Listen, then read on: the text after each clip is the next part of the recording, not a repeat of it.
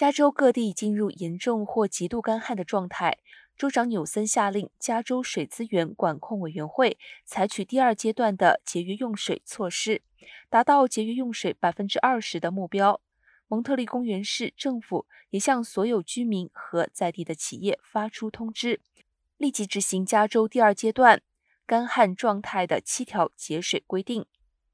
蒙市政府发出以下七条节水规定，包括：室外灌溉仅限每周的周一和周四。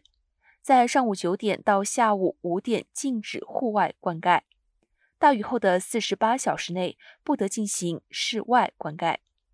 室外浇水时禁止放任水量流失，不得冲洗行人道、车道或任何铺砌的地面。所有破裂水管必须尽快修复。洗车仅限于商业洗车场或带有关闭喷头的软管。